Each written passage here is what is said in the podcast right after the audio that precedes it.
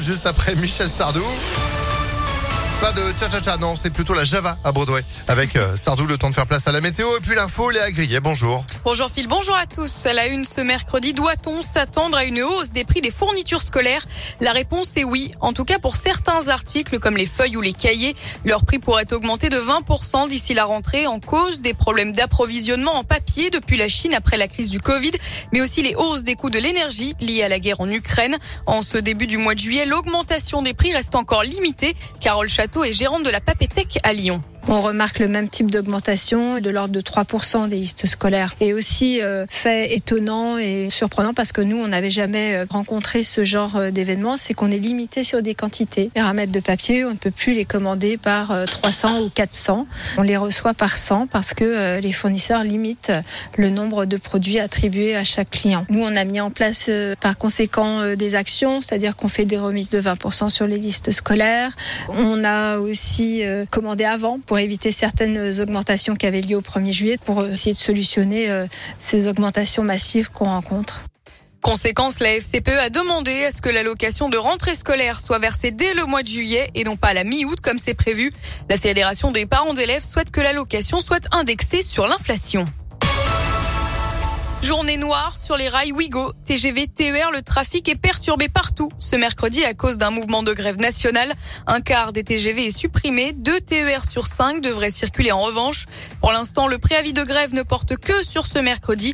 La SNCF recommande donc de repousser ou d'annuler son voyage. Quand même une bonne nouvelle dans les transports. Milan a eu seul, à seulement une heure de Lyon. La compagnie Twinjet a annoncé dans un communiqué qu'elle relançait à, côté, à compter du 12 septembre 2022 la liaison aérienne entre les deux villes. Cette ligne avait été stoppée durant la pandémie de Covid. 18 vols par semaine seront proposés. Dans le reste de l'actualité, ce procès dans le nord de l'Isère, un Marseillais de 23 ans a été jugé pour trafic de drogue. Il était incarcéré pour braquage à Saint-Quentin-Falavier, s'était reconverti dans le cannabis qu'il vendait aux détenus de son Le tout pour la coquette somme de 15 000 euros par mois en moyenne. Sa détention sera prolongée de 30 mois. Il a également écopé d'une amende de 135 000 euros. Un député lyonnais en charge du projet de loi de veille sanitaire, il s'agit de Thomas Rudigoz, récemment réélu dans la première circonscription du Rhône. Il annonçait hier soir avoir été désigné pour s'occuper, je cite, provisoirement d'une veille sanitaire contre le Covid-19. Cette mission consistera à prolonger jusqu'à la fin de l'hiver les outils informatiques de lutte contre l'épidémie. L'épidémie de Covid, justement, qui continue de gagner du terrain. 206 000 nouvelles contaminations en 24 heures, d'après Santé publique France. Dans ce contexte, le ministre de la Santé, François Braun, recommande fortement le port du masque dans les lieux bondés et les transports en commun. Dans l'actualité sportive, en cyclisme, le coup de force du maillot jaune sur les routes du Tour de France. Wout van Aert s'est imposé en solitaire hier à Calais pour la quatrième étape de la Grande Boucle. Le Belge conforte ainsi sa place de leader du classement général avant l'étape de tous les dangers, celle des pavés du Nord. 157 kilo, euh, kilomètres, pas kilogrammes au programme entre Lille et Arenberg cet après-midi. Très un peu lourd sur le vélo quand même. Ah, T'avances pas, je comprends pas. Attention, t'as crevé.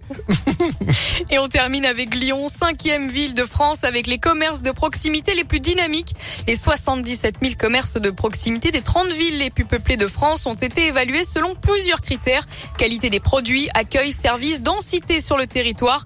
Ce, ce palmarès mené par Statista classe donc Lyon 5e avec une note de 3,4 sur 5 derrière Bordeaux, Aix-en-Provence, Paris et Perpignan. Attends, Paris, accueil, non, il y a un truc qui va pas. Euh, accueil et Paris, il y a un truc qui va pas. Non mais non, mais non, mais attends, tu vas dans une boutique à Paris, tu demandes un truc, t'as l'impression que tu les déranges. Euh, excusez-moi, je peux vous acheter Non, bon bah je reviendrai pas alors. Eh ben, bah, bonne journée. Vous vous revenez à 9h30 Moi je reviendrai, oui. Allez, à, tout à l'heure.